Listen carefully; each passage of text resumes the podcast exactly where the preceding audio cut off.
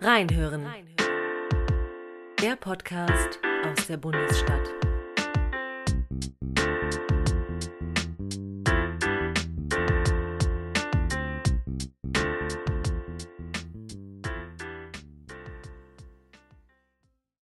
Drei Landtagswahlen in diesem Jahr. Es liegt Machtwechsel in der Luft. In Berlin und Saarbrücken ist er vollzogen. Gewissheiten stellen sich als Illusionen heraus. Die Parteienlandschaft erlebt nicht nur Bewegung, sondern Zuckungen. Anscheinend manifeste Positionen werden über Nacht geschreddert. Neue, gestern noch undenkbare stehen plötzlich im Schaufenster. Tradierte Glaubenssätze verlieren gegen realitätserzwungenen Pragmatismus. Gleichzeitig halten Gruppierungen Manöver ab, die das demokratische System vom Hof jagen wollen. Willensbildung in Parteien wird zum Ritual. Die Arena des freien öffentlichen Dialogs ist Theorie. Unzählige Sprechshows haben mehr Wirkmächtigkeit als die Übertragung einer Parlamentsdebatte. Da ist das, was Amerikanisierung der Wahlkämpfe genannt wird, folgerichtig. Das durchblickt und versteht unser großartiger Gast wie kaum ein anderer. Personalisierung, Mediatisierung, Professionalisierung. Der Spitzenkandidat entscheidet. Sein Erscheinungsbild, seine Performance, die propagandistische Fähigkeit, komplizierte Dinge einfach erscheinen zu lassen und das Geschick, Individuen zur Masse einzuschmelzen, determinieren den Erfolg. Bürger erleben Politik durch Medien. Trump hat sich anscheinend davon freigetwittert.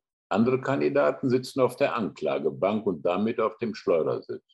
Man treibt sie durch die Manege. Ein Versprecher, ein unsicheres Nachdenken, ein gesagtes oder nicht gesagtes Wort und schon schwankt das Ranking. Profis überlassen nichts dem Zufall. Sie erfinden Narrative, beherrschen das Wording. Wahlversammlungen erreichen nur wenige längst Überzeugte. Der ideale Multiplikator ist das Internet. Der Zweck heiligt die Mittel. Wahl tritt in den Hintergrund. Kampf entscheidet. Heute geht es ums Eingemachte der Demokratie.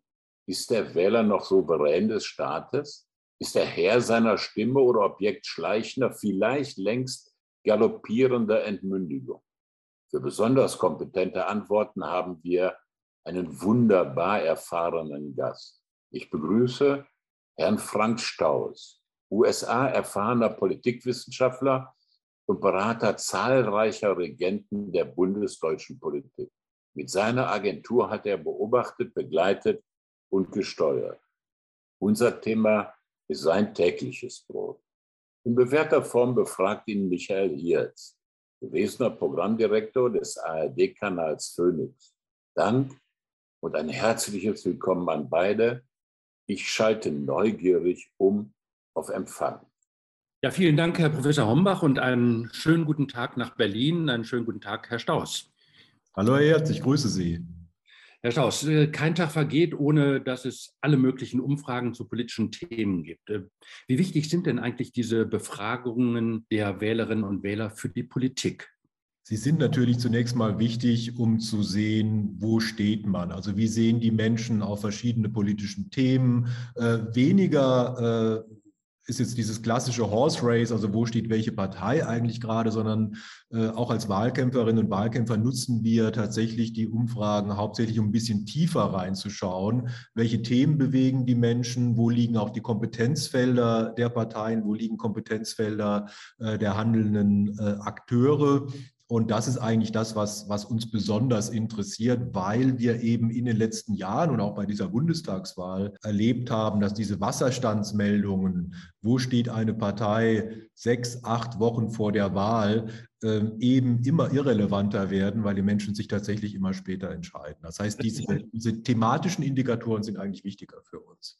Ja, äh, das ist die Sonntagsfrage, das ist das eine. Das andere ist aber, dass natürlich auch zu allen möglichen Themenfeldern permanent Umfragen erhoben werden. Es gibt ja auch, glaube ich, so viele Institute wie nie zuvor. Das Instrumentarium ist verfeinert. Beeinflusst das auch äh, die politischen Akteure? Also wenn eben Umfragen, nehmen wir an, zur Energieversorgung, zu anderen wichtigen Fragen äh, erhoben werden und die Ergebnisse vorliegen, beeinflusst das den Kurs von Parteien, von politischen Akteurinnen und Akteuren?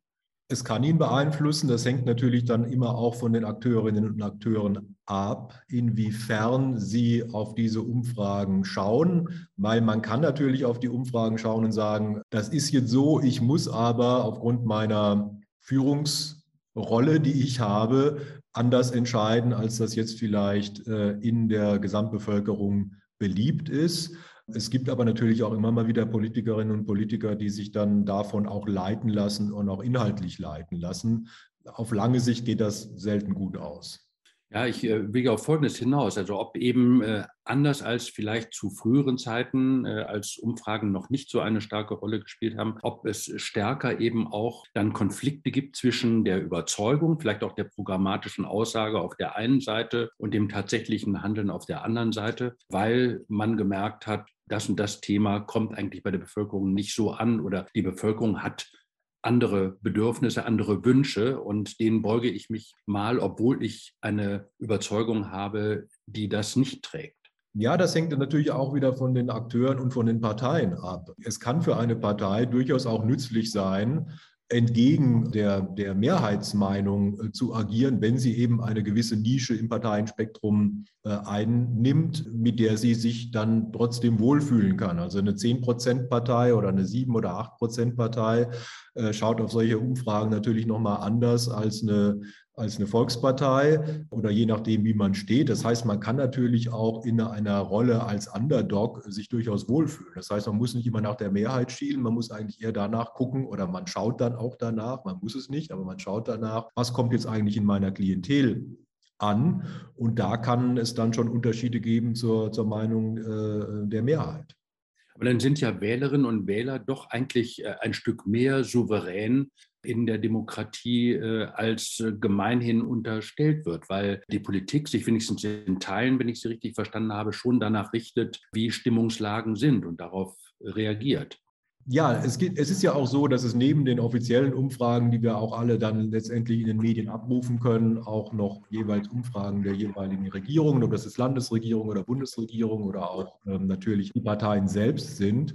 Und in diesen Umfragen geht es meistens noch tiefer. Das heißt, wir haben da neben diesen klassischen Umfragen, die wir, die wir öffentlich kennen, eben auch sehr viel Umfragen, die tiefer gehen, die Fokusgruppen oder Einzelinterviews betreffen, wo also nochmal nicht nur der, der Stand abgefragt wird, wie steht die Bevölkerung dazu, sondern auch warum steht sie dazu und zum Teil eben auch Fragen reingeworfen werden, um zu schauen, wie kann ich denn eventuell die Meinung von, von, von Personen ändern, indem ich ihnen mehr Informationen gebe oder bessere Informationen gebe, indem ich auch schaue, funktioniert eine Kommunikationsstrategie, dahingehend dann eben Menschen zu überzeugen von einer Meinung, die sie jetzt noch nicht haben. Also all das spielt auch eine Rolle und besonders im Wahlkampf dann natürlich. Aber tatsächlich ist es so, den Menschen wird mehr zugehört als je zuvor.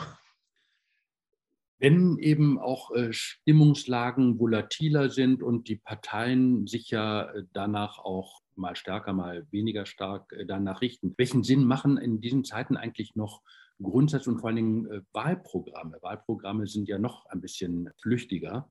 Äh, inzwischen haben sich ja die Bürgerinnen und Bürger eigentlich daran gewöhnt, dass äh, auch Kernaussagen aus dem Wahlkampf kaum die Legislaturperiode überleben, für die dann eben ein Parlament gewählt worden ist. Zunächst mal muss man schon feststellen, dass die Bürgerinnen und Bürger, die Wählerinnen und Wähler schon auch mitbekommen, wenn sich Rahmenbedingungen ändern. Also manchmal schneller als Journalisten, um es mal so zu sagen, die dann immer noch auf dem Punkt rumreiten, dass noch mal dieses oder jenes gesagt wurde. Also wenn sich jetzt gewaltige Einschnitte auftun, wie beispielsweise jetzt der, der Krieg gegen die äh, Ukraine, wenn sich andere große Themen über alles drüber lagern, wie beispielsweise Corona, wenn aber auch ähm, beispielsweise der Klimawandel immer deutlichere Spuren auch im Alltag der Menschen hinterlässt, dann sind die Menschen eigentlich auch bereit, dass Politik sich verändert. und sie sind auch, haben auch größeres Verständnis dafür, dass Politik sich verändert. Das heißt, es ist grundsätzlich auch ein, äh, eine Erkenntnis in der Bevölkerung gewachsen, dass das jetzt nicht immer damit zu tun hat, dass Politiker jetzt das Gegenteil von dem tun, äh, was sie versprochen haben oder das nicht zu 100 Prozent umsetzen können, was sie versprochen haben, sondern die Menschen gehen da schon auch mit. Und äh, gerade in der Bundesrepublik, wo die Menschen ja von Landesregierungen bis Bundesregierungen mittlerweile auch daran gewohnt sind, dass es eben Koalitionsregierungen sind und manchmal auch nur, nicht nur mit zwei Partnern, sondern mit dreien, manchmal auch mit vieren, wenn man CDU, CSU noch als getrennte Parteien nimmt, was sie ja sind, dann haben die Menschen schon noch verstanden, dass eine Partei alleine nicht alles durchsetzen kann, was sie im Programm stehen hat. Aber äh, kann es nicht auch sein, dass inzwischen auch gar nicht mehr großartig äh, erwartet wird, äh, dass es programmatische Aussagen gibt, die dann auch wie in Bronze gegossen da stehen und unveränderbar sind? Also dass wir so eine Entideologisierung auch erleben und erlebt haben schon in den letzten Jahren, die der Politik auch mehr Beinfreiheit lassen, also mehr Spielraum in der Gestaltung lassen. Kurzum, dass Politik da auch pragmatischer geworden ist? Politik mag pragmatischer geworden sein, die, die Menschen sicherlich auch, aber natürlich ist Politik immer etwas, was sich im Zeitrahmen der Gegenwart äh, bewegt. Das heißt, wir haben natürlich auch konjunkturelle Wellen, äh, was Themensetzungen angeht. Also wir hatten beispielsweise um die Nullerjahre herum natürlich ein deutlich äh, wirtschaftsliberaleres Klima, als wir es heute haben. Und entsprechend haben sich dann auch die Parteien äh, verhalten. Das heißt zum Beispiel der, der Kurs von, von, von Gerhard Schröder äh, war jetzt einer, der die SPD sicherlich wirtschaftspolitisch stärker in die Mitte äh, gerückt hat. Dafür haben wir jetzt gerade, wie wir es auch bei der Bundestagswahl gesehen haben, eine Renaissance des Sozialen und der sozialen äh, Gerechtigkeit und des offensichtlich auch des Schutzbedürfnisses. Das heißt, eine Art Gegenwelle äh, zu, der, äh, zu der Wirtschaftsliberalisierung äh, der Nullerjahre. Und in diesem Rahmen bewegt sich dann auch Politik und auch erfolgreiche Politik. Und eine Volkspartei wie die Union wird sich dann in solcher Rahmenbedingungen jetzt auch wieder stärker dem Sozialen widmen, während eine Partei wie die SPD jetzt durch diese Rahmenbedingungen grundsätzlich erstmal profitiert. Ja, wobei die Programme jeweils was anderes gesagt haben. Also Gerhard Schröder ist damals nicht gewählt worden für die Agenda-Politik und Angela Merkel 2005 vermutlich nicht für eine Politik, die eben ja auch schon eine leichte Abkehr waren oder eine ziemliche Abkehr waren, äh, dann von einem sehr strikt neoliberalen ja, das, das, das, ist so. Deswegen, das, das Wahlergebnis von Merkel war ja auch dementsprechend. Sie ist ja mit einem wesentlichen äh, liberal, wirtschaftsliberaleren Programm angetreten ähm, und hat dafür beinahe die Wahl nicht gewonnen und hat daraus ihre Schlüsse gezogen, die sie dann allerdings auch 16 Jahre beibehalten hat. Äh, natürlich ist das anders auch so. Während, während Schröder eben festgestellt hat, der, der Wind dreht sich, auch der Wind der öffentlichen Meinung, muss man auch klar sagen, äh, und dann eben seine Politik letztendlich auch angepasst hat. Allerdings die Zuordnungen der Parteien durch die Öffentlichkeit sind erstaunlicherweise dann doch immer noch sehr traditionell verhaftet. Also die Kompetenzfelder haben sich, obwohl wir beispielsweise bei der SPD jetzt einen Wirtschaftsminister Clement und einen Kanzler Schröder hatten, liegen die Kompetenzwerte trotzdem nach wie vor hauptsächlich bei der CDU. Und obwohl wir mit Merkel eigentlich eher eine sozial eingestellte Bundeskanzlerin hatten, liegt die soziale Kompetenz nach wie vor hauptsächlich bei der SPD. Das heißt, da haben selbst 16 Jahre die Grundmuster der Orientierung ähm, nicht großartig tangiert. Also wenn schon die Wahlprogramme nicht mehr eben sozusagen die äh, hundertprozentige Blaupause sind für dann das Regierungshandeln oder das Handeln hinterher, dann sind es ja die Personen, die den Wahlausgang maßgeblich äh, entscheiden heute. Äh, wie konkret dürfen eigentlich wahlkämpfende Spitzenpolitiker, Spitzenpolitikerinnen sein, um ihre Akzeptanz nicht zu gefährden? Zunächst mal, die handelnden Personen sind enorm wichtig und sie sind in unserer Medienlandschaft äh, von heute noch wichtiger, weil durch die ganze Diversifizierung der Medien, durch die vielen Kanäle, die Orientierungsfunktion von Parteien und von Personen noch viel wichtiger geworden ist, als sie es eh schon war. Das heißt, für viele Menschen sind wirklich die Personen dann am Ende der entscheidende Transmissionsriemen zwischen, zwischen Politik und ihnen und ihrem, und ihrem Leben. Gleichzeitig eben, um diese Orientierungsfunktion zu wahren, muss auch aus Sicht der Wählerinnen und Wähler Partei und Programm und Person zueinander passen. Das heißt, immer da, wo wir Diskrepanzen haben zwischen äh, dem Bild der Partei aus Sicht der Wählerinnen und Wähler und dem Bild der Person, dann wird es wieder schwierig. Da haben wir jetzt Stichworte beispielsweise wie Pierre Steinbrück und äh, seine Wahlkampagne damals äh, der SPD, wo Steinbrück eben ein viel stärkeres Wirtschafts- und Finanzimage hatte als die Partei selbst und die Leute das irgendwie auch nicht richtig übereinander gebracht haben. Äh, wohingegen dann in dem Augenblick, wo die Menschen das Gefühl haben, das passt alles zusammen, dann erst kann die Person auch ihre eigentliche Wirkung entfalten.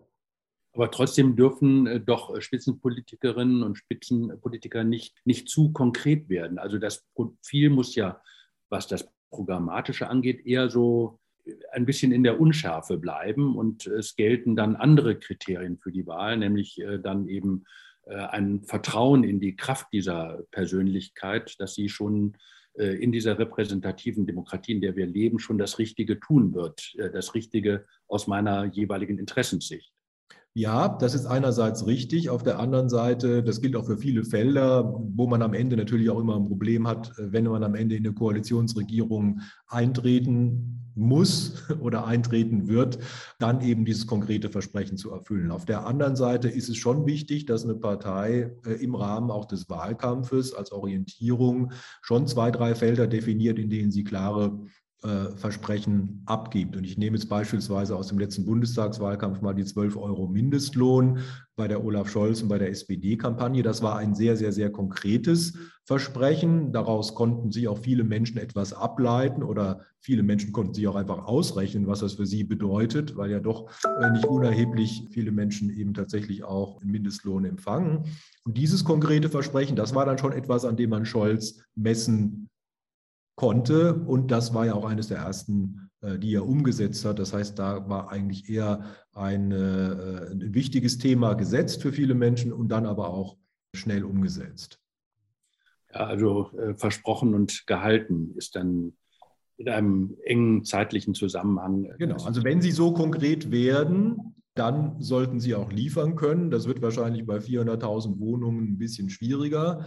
Aber äh, das sind zum Beispiel konkrete Zahlen aus dem Bundestagswahlkampf.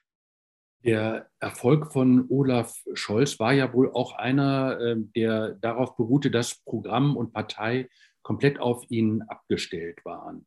Äh, wenn wir jetzt auf die Landtagswahlen gucken und konkret auf die Landtagswahl in äh, Nordrhein-Westfalen, was lässt sich denn daraus für die Wahlkämpferinnen und Wahlkämpfer lernen aus Ergebnis der Bundestagswahl. Also zunächst mal ist ja das Ergebnis der Bundestagswahl und das ist ja dann auch erstaunlich jetzt der, der, Landtagswahlen, die dann folgten, sind das, wir haben ja jeweils sehr, sehr außergewöhnliche Konstellationen. Das heißt, wir hatten tatsächlich ja bei der Bundestagswahl eben zum ersten Mal äh, nach 16 Jahren, dass Angela Merkel nicht angetreten ist, zum ersten Mal in der Geschichte der Republik, dass überhaupt ein Amtsinhaber nicht mehr angetreten ist. Das heißt, die Leute waren ja gezwungen, sich neu zu orientieren und deswegen haben sie sich halt Herrn Laschet und Herrn Scholz dann auf den letzten Metern vor dem Gang zur, äh, zum Wahllokal nochmal sehr genau angeschaut und haben am Ende gesagt, okay, der Scholz ist mir in dem Zusammenhang lieber. Dann hatten wir jetzt die Wahl im Saarland, wo wir eine komplette Umkehr hatten, dass also wirklich zum ersten Mal, seitdem ich eigentlich Wahlkämpfe mache,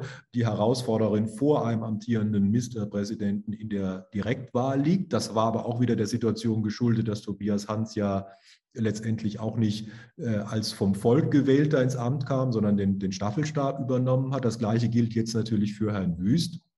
In Schleswig-Holstein haben wir nochmal eine Situation, dass wir da einen Amtsinhaber, etablierten Amtsinhaber haben, während wiederum der Herausforderer der SPD vollkommener Neuling ist. Das heißt, alle diese Wahlen haben ihre eigene Besonderheit, aber alle diese Wahlen sind auch darauf ausgerichtet, dass man auf die letzten Wochen schaut und wir müssen davon ausgehen, jetzt bei der Wahl in Nordrhein-Westfalen, dass natürlich aufgrund der Kürze der Zeit Herr Wüst keinen Amtsbonus äh, nennenswerter Art aufbauen konnte. Das war übrigens äh, bei Pierre Steinbrück damals auch so, der den Staffelstab von, von Wolfgang Clement übernommen hat. Der hatte etwas mehr Zeit, aber es ist unheimlich schwer in der heutigen äh, Situation überhaupt Bekanntheit aufzubauen auf Länderebene. Das heißt, wir gehen auch in der NRW-Wahl mit in zwei großen Unbekannten für die Bevölkerung in die Wahl. Also Hendrik Wüst kennen Sie jetzt sicherlich irgendwo, aber hat noch nicht genug Zeit gehabt, um Vertrauen aufzubauen. Und bei Kuchati sieht es natürlich auch so aus, dass den viele nicht kennen. Das heißt, wir haben da sehr, sehr viele äh, Fragezeichen auf den letzten Metern bis zur Wahl. Nun hat ja ähm, Hendrik Wüst immerhin äh, den Vorteil als Ministerpräsident dann auch in der einen oder anderen äh, Talkshow auftreten zu können, damit eben äh, einen Bekanntheitsgrad auch in vergleichsweise kurzer Zeit aufbauen zu können. Also anders als sein Herausforderer. Wie, wie lässt sich denn sowas dann äh, kompensieren in einem Wahlkampf? Oder ist das eigentlich von vornherein aussichtslos? Und was hieße das dann für äh, den Herausforderer und äh, seine Partei? Also zunächst mal ist es so, dass die Menschen wirklich sehr spät hinschauen. Das müssen wir uns immer wieder vergegenwärtigen. Daher kommen da auch dann zum Teil wirklich überraschende Wahlergebnisse, auch erst in den letzten zwei, drei Wochen vor der Wahl, die sich dann erst abzeichnen, wenn überhaupt. Ähm, wir haben ja auch beispielsweise in Sachsen-Anhalt einen kompletten äh, deutlichen Unterschied. Das war jetzt noch vor der Bundestagswahl, aber einen riesigen Ausreißer im Vergleich zu den Umfragen erlebt, der lässt sich erklären. Aber eins ist klar, man kann heute vier, fünf, sechs Wochen vor einer Wahl nicht mehr sagen, äh, wer gewinnt. Man hat Indikatoren, die einen Vorteil oder Nachteil für den Einzelnen ergeben. Äh, aber am Ende schauen die Leute hin. Sie schauen auch tatsächlich dann am Ende die TV-Debatten aufmerksamer als in der Vergangenheit. Die haben einen Stellenwert, der, der sicherlich höher ist als in der Vergangenheit, weil er für viele im Prinzip die erste Auseinandersetzung mit diesen Personen ist. Grundsätzlich ist es so, Sie können einen Oppositionsführer auf einer Länderebene nicht schlagartig bekannt machen. Es sei denn, er macht irgendeinen groben Unfug, dann ist er zwar bekannt, aber das hilft halt dann auch nichts.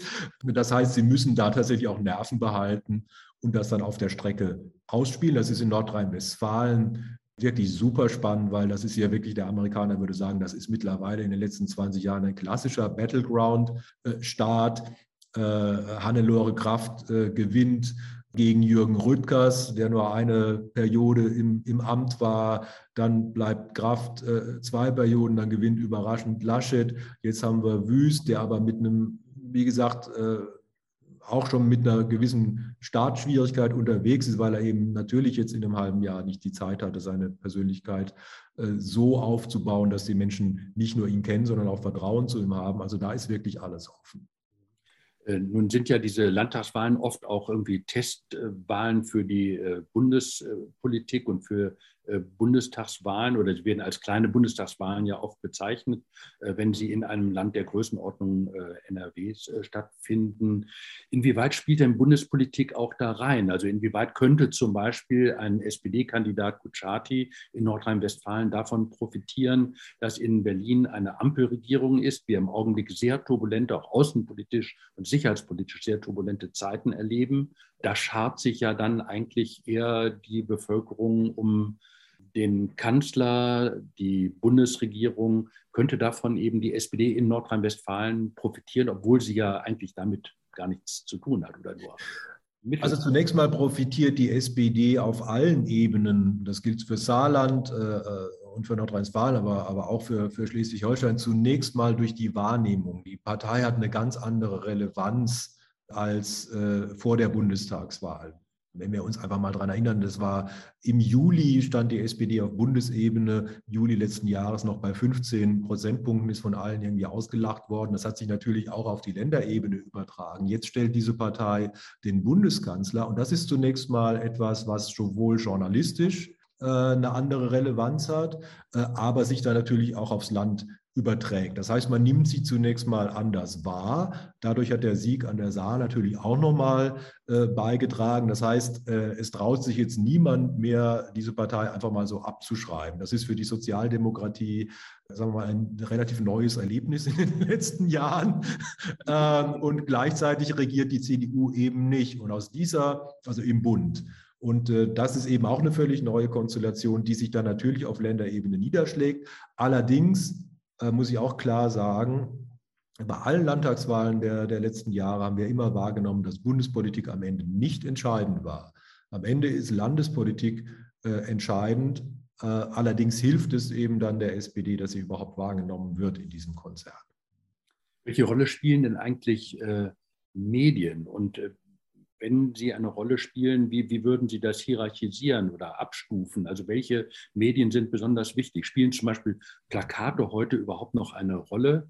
Was ist mit Social Media und welche Rolle spielen die, die traditionellen Medien? Können Sie das so ein bisschen differenziert mal bewerten? Also kurioserweise ist das Plakat sogar relevanter, als es zwischenzeitlich mal war, äh, schlicht und ergreifend äh, durch äh, die Zahl der, der Kanäle, mit denen sie heute Menschen eigentlich erreichen müssen. Viele Parteien und auch die Großen übrigens haben ja keine, keine unerschöpflichen Geld- oder Personalreserven. Das heißt, wenn ich jetzt wirklich eine Sichtbarkeit in der Gesamtbreite erreichen will, dann ist tatsächlich das Plakat auf der Straße äh, zumindest mal etwas, mit dem ich Aufmerksamkeit erwecke. Abgesehen davon treibt das auch nach wie vor die Wahlbeteiligung, weil die Menschen einfach merken, wenn da fünf, sechs Wochen vor einer Wahl überall diese Plakate im Weg rumstehen, dass da wohl was im ist. Ne? Also da kommt wohl demnächst eine, eine Wahl um die Ecke. Äh, das hilft. Ansonsten natürlich, Sie können kein, kein Medium mehr weglassen. Social Media ist natürlich einerseits ein Organisationsraum für Parteien, auch ein Organisationsraum für kleinere Parteien, die sonst nicht die große Aufmerksamkeit äh, bekommen und ist dann natürlich auch wiederum ein ein Treiber. Das heißt, Medien sind ja zum Teil auch heute, auch die klassischen Medien nehmen ja zum Teil dann eben auch Bezug auf Social Media, vor allen Dingen auf Twitter. Twitter ist ein klassisches äh, dieser, dieser Medien, äh, von das halt unter Journalisten sehr sehr, sehr beliebt ist. Das heißt, man kann jetzt auch, ähm, es, es gibt Situationen, in denen dann Meldungen noch aus den klassischen Medien auf Twitter überspringen, aber viel häufiger eben umgekehrt, äh, dass sie auf Twitter entstehen und dann in, der klassischen, in den klassischen Medien aufgearbeitet werden. Der Wegfall der Tageszeitung ist ein massiver, ich sage jetzt schon Wegfall, also sagen wir so, die Reduktion der Tageszeitungen äh, und ihrer Auflagen ist ein massives, eine massive Veränderung, was Landespolitik äh, angeht, weil Landespolitik äh, dadurch fast kaum noch vorkommt, äh, außer in den Regionalsendern.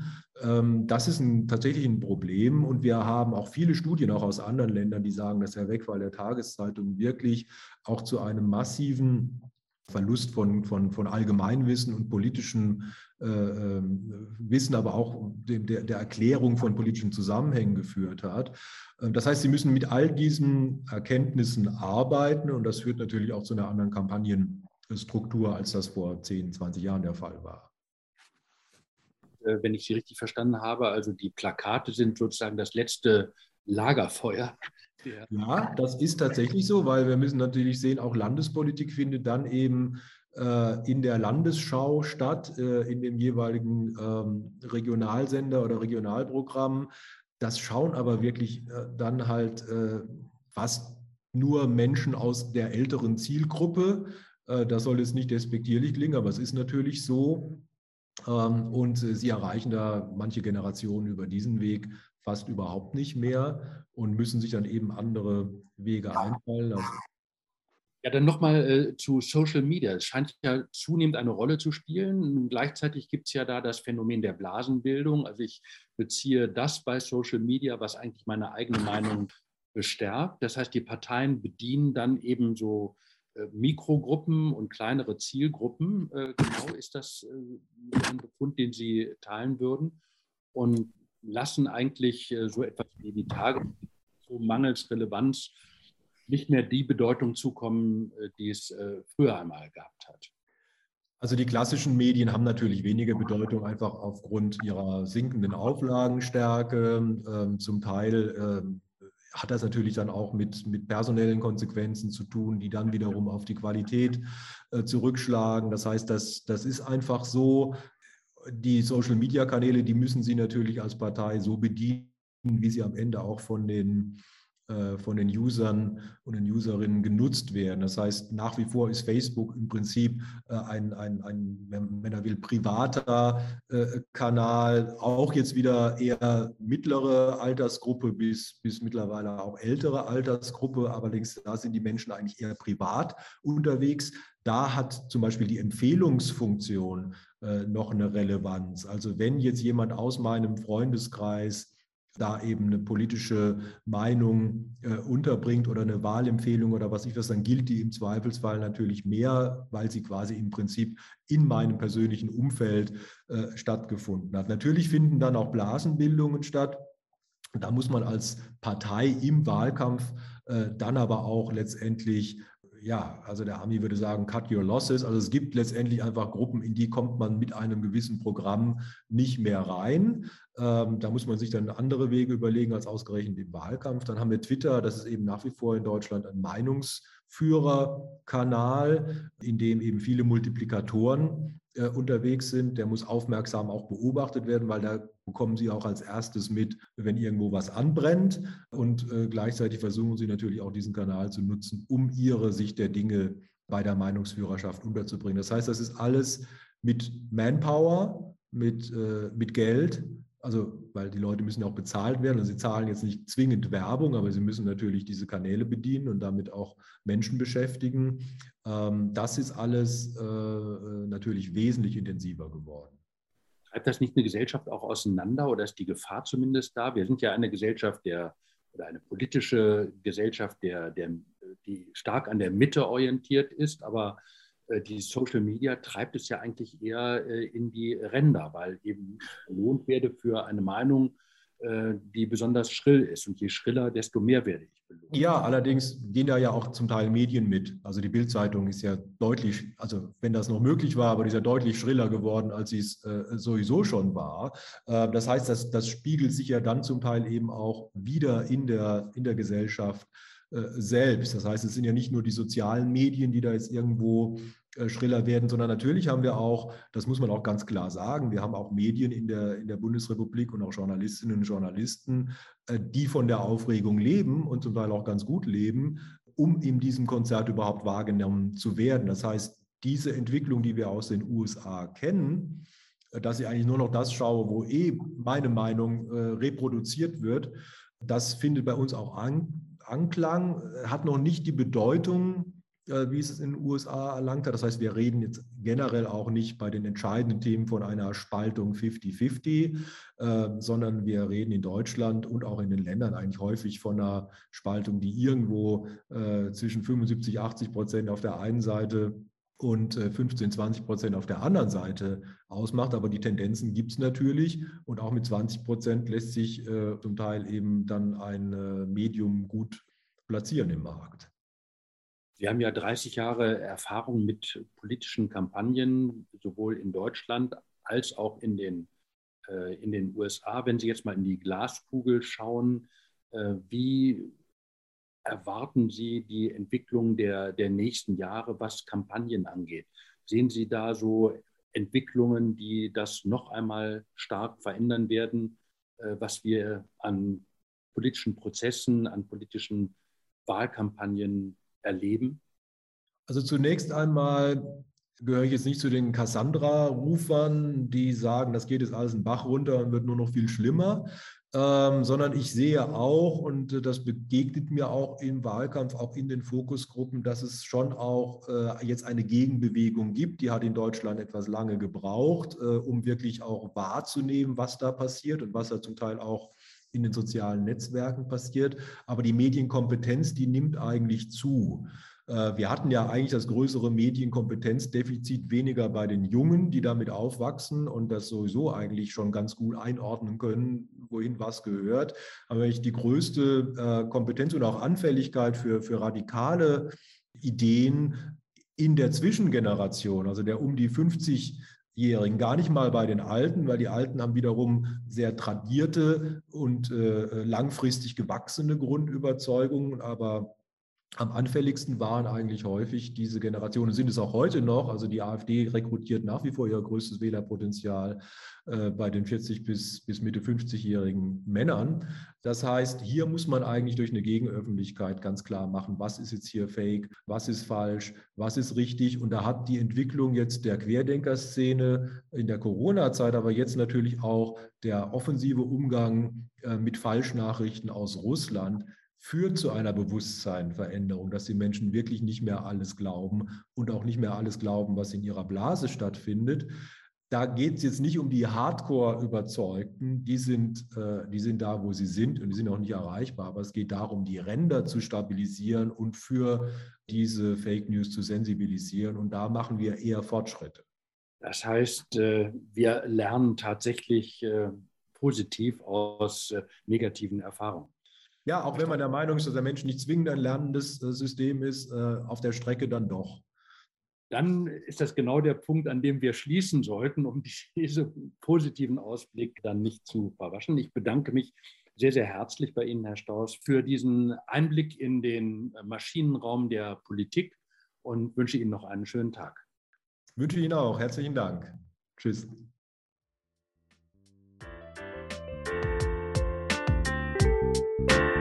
Reinhören. Reinhören. Der Podcast aus der Bundesstadt.